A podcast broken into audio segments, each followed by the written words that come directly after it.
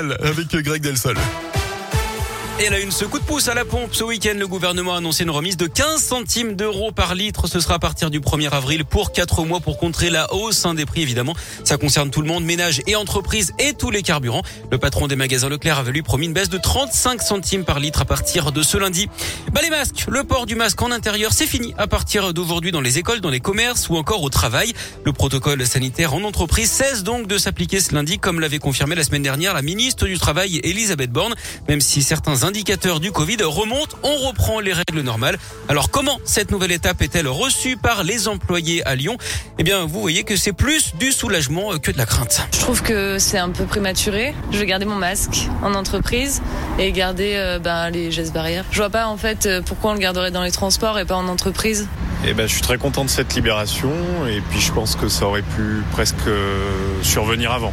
Moi j'en vois beaucoup qui désobéissent déjà à la règle donc euh, je pense qu'il y en a beaucoup qui, qui, en avaient marre. Une renaissance, une, un retour à la vie normale parce que quand on est souvent en réunion toute la journée avec des masques, on est tous contents de pouvoir l'enlever. Ça va faire du bien.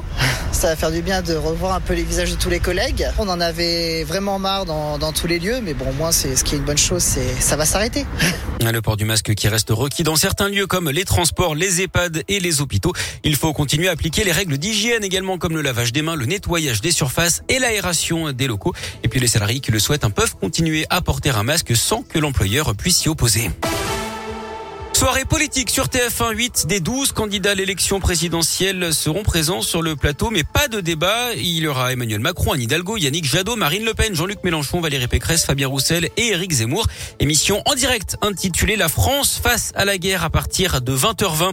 L'Ukraine, justement, et ce, ces nouvelles négociations aujourd'hui entre les délégations ukrainiennes et russes. Les deux camps ont noté des progrès significatifs hein, ces derniers jours et espèrent pouvoir aboutir à deux premiers accords. Le président ukrainien Volodymyr Zelensky s'adressera midi devant l'Assemblée parlementaire du Conseil de l'Europe. Il redemande de reverrouiller l'espace aérien ukrainien sans quoi, je cite, des roquettes russes tomberont sur l'OTAN. Hier, il a parlé au téléphone avec Emmanuel Macron qui lui a assuré son plein soutien. Le président français s'est aussi entretenu avec le président américain Joe Biden. Les deux hommes se sont accordés pour renforcer les sanctions contre la Russie. D'après le New York Times, les Russes auraient demandé l'aide militaire de la Chine pour contourner les sanctions occidentales. Dans l'actu local, ce procès qui s'ouvre aujourd'hui à Lyon, celui d'un homme accusé d'avoir tué sa compagne en 2019 dans le 8e arrondissement de Lyon. La victime, Laura, avait 22 ans. Il l'avait roué de coups et l'avait laissée agonisante. L'homme avait pris la fuite. Il n'avait été retrouvé que deux mois plus tard à Marseille quand sa nouvelle compagne avait porté plainte pour violence conjugale. Le verdict est attendu vendredi. Il risque jusqu'à 20 ans de réclusion. Puis du sport du foot, l'OL ne se rassure pas avant son huitième de finale retour de Ligue Europa face à Porto. Jeudi, loin de là, les Lyonnais ont été humiliés par Rennes. Défaite 4-2 après avoir été menés 3-0 à la mi-temps du jamais vu à Lyon depuis 33 ans. Les Lyonnais ont bien tenté de réagir en inscrivant deux buts en deuxième mi-temps, mais c'était trop peu et surtout trop tard. Au classement, l'OL glisse à la dixième place à 9 points désormais du podium.